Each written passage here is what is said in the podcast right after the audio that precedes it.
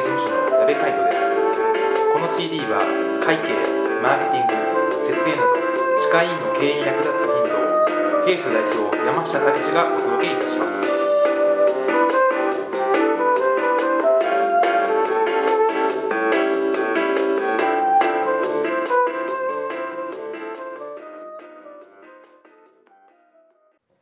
前回歯科医院の先生から税務調査についてのメールをいただきました。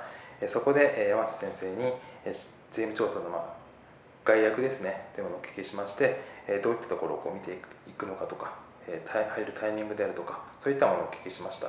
ではより今回は具体的な内容ということでお聞かせ、ね、お願いしたいんですけれども、はい、えーではまず具体的なこうチェックポイントをですね税務署がチェックするポイントっていうのを教えていただけますでしあょうか？ーどういうふうなところ見られるかというところですね、あのこれ一番先生方気になるところだと思うんで、えー、とそうですね。まず歯科医院の税務調査で見られるポイントってもうほとんど決まってるんですよ実は。あもう決まっちゃってる決まっちゃってるんです。多分マニュアルありますあれマニュアル？マニュアルあるんです。マニュアルに多分歯科医院の場合はここを見ろっていうふうに書いてあるんですよ、あうん、例えばどんなのがあると思います？ーうん。やはり売上関係はすごく重要かなと思うんですけどそうですね。自費とか？そうですね。やっぱりよく言われる自費ですよね、はい。あの一番多いのはやっぱ売上を除外していないかどうかっていうところなんです、であの税務署っていうのはまあこれはもうやあの役所なんですお役所なんですけどね、はい。あのこれノルマってあるんですよ。ノルマ我々と同じですね。いや君君もノルマちょっと頑張って達成してくれないと思うんですけど。あの、まあ、税務署も実はノルマあるんですよ。はい。で税務署のノルマって何か知ってますか？税務署でいうノルマですか、はえー追加の税金ですかねもしかして。いそうですね。追加の税金。税金をこうどれだけ取ってきたかみ結構そう思う人多いと思うんですけど実は違うんですよ。たい。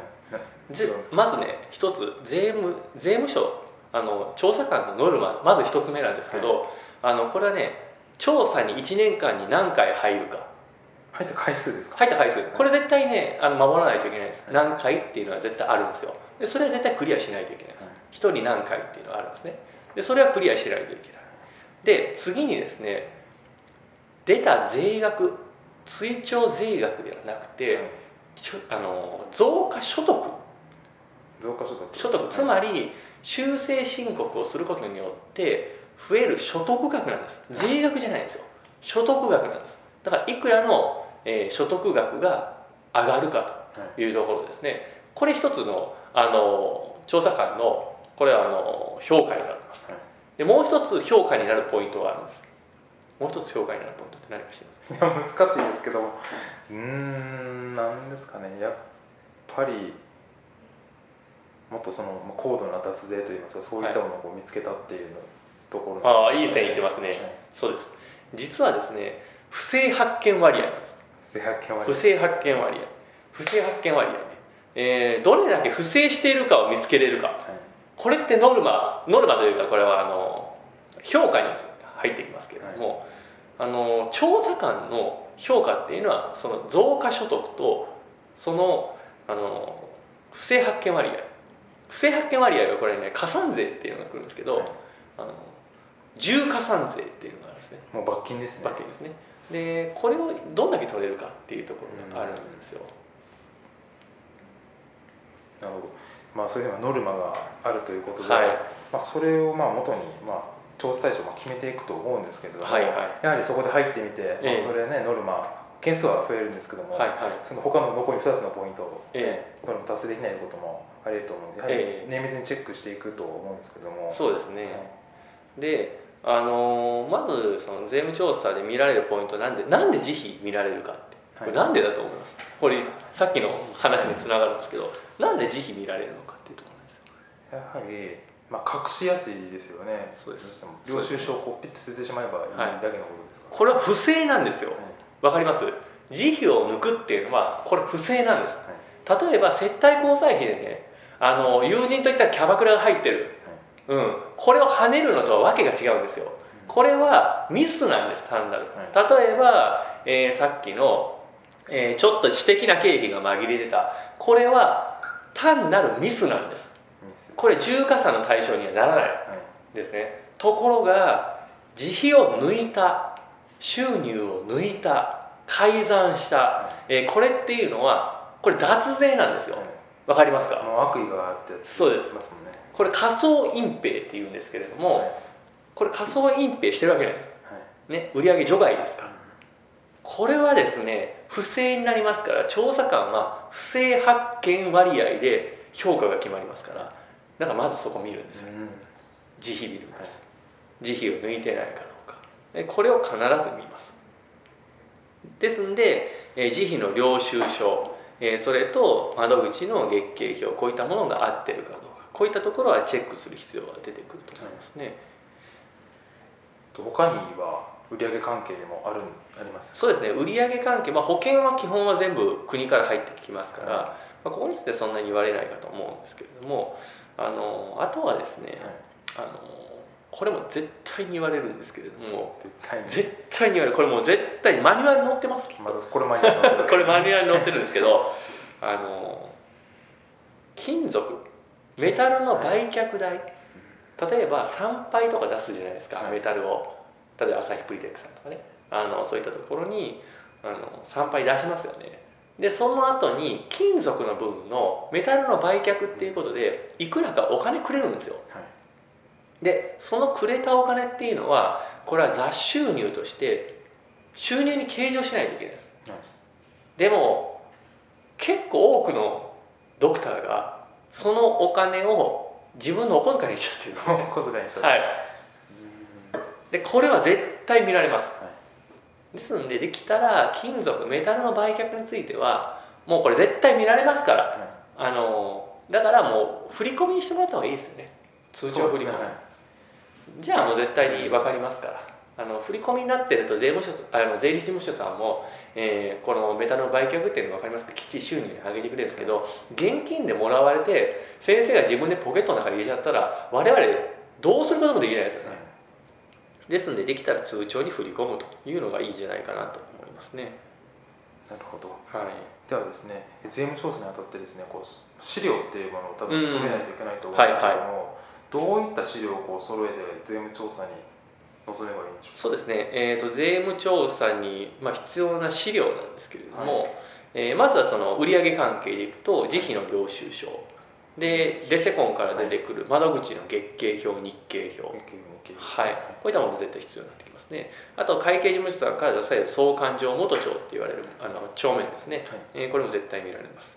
それからあとは、えー例えば履歴書とかタイムカードとか。あもうスタッフさんの関係のものも揃えておくとこれなぜいるかっていうとあの架空人件費が出てないか確認するためにですね、いない人がそうそう給料として出てるとかっていうのがないかどうかっていうのを確認するためにあの履歴書とかタイムカードとかこういったものも必要になってきますね、それからそうですね。あとはあと請求書ですね。はい。請求書一式で領収書一式例えば現金の出納帳であったり、まあ、そういったものも必要になってくると思いますけれども、まあ、その辺の書類をまたではあの年末調整の書類とかねそういったものを揃えていただくということですね。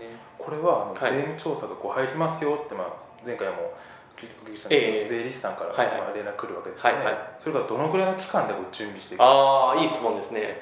大体まあ税務調査が入るタイミングなんですけれども、えー連絡があってからうん大体1週間から2週間以内ぐらいにあの日程調整してくださいよっていうような調査官が多いんですね、はい。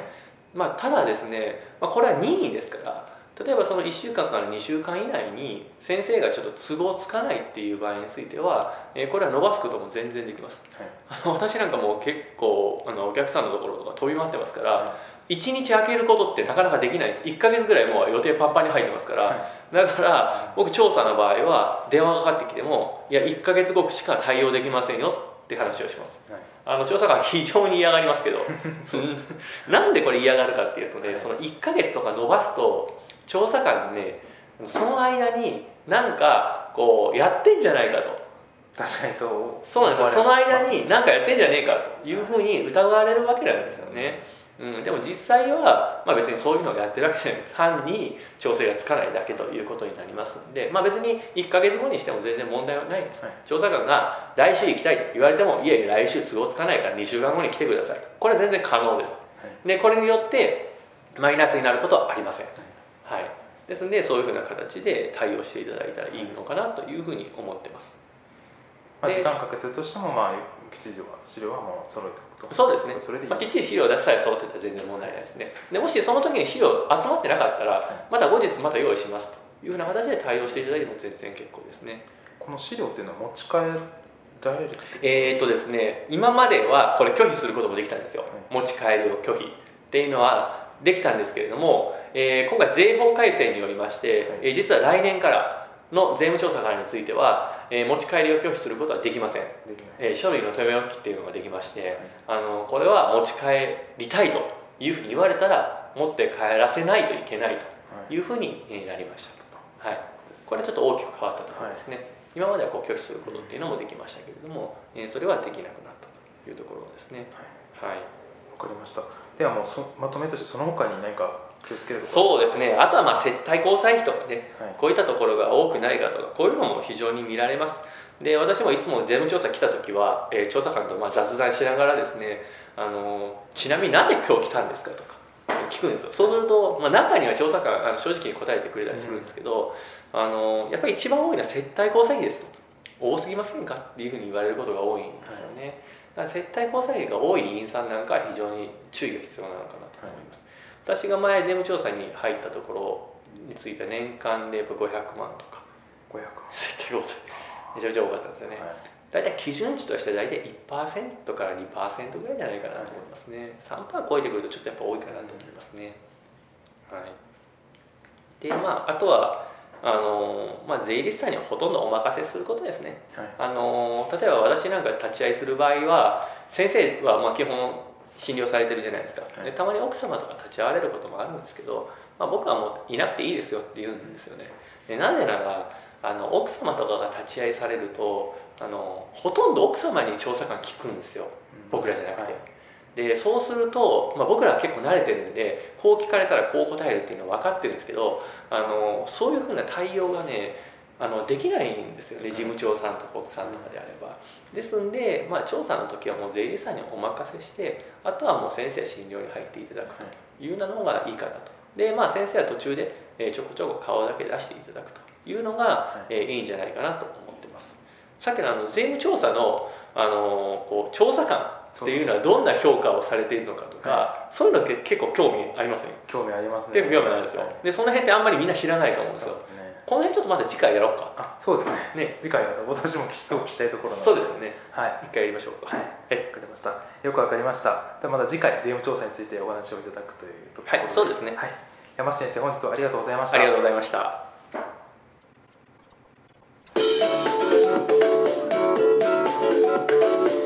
皆さんいかがでしたでしょうか？本日学んでいただいたことをぜひ明日からの歯科医院経営に生かしていただければと思います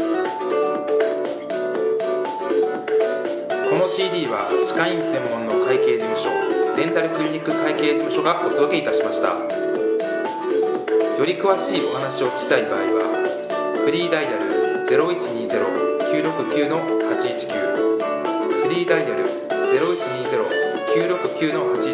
0120-969-819までご電話ください。それではまたお耳にかかりましょう。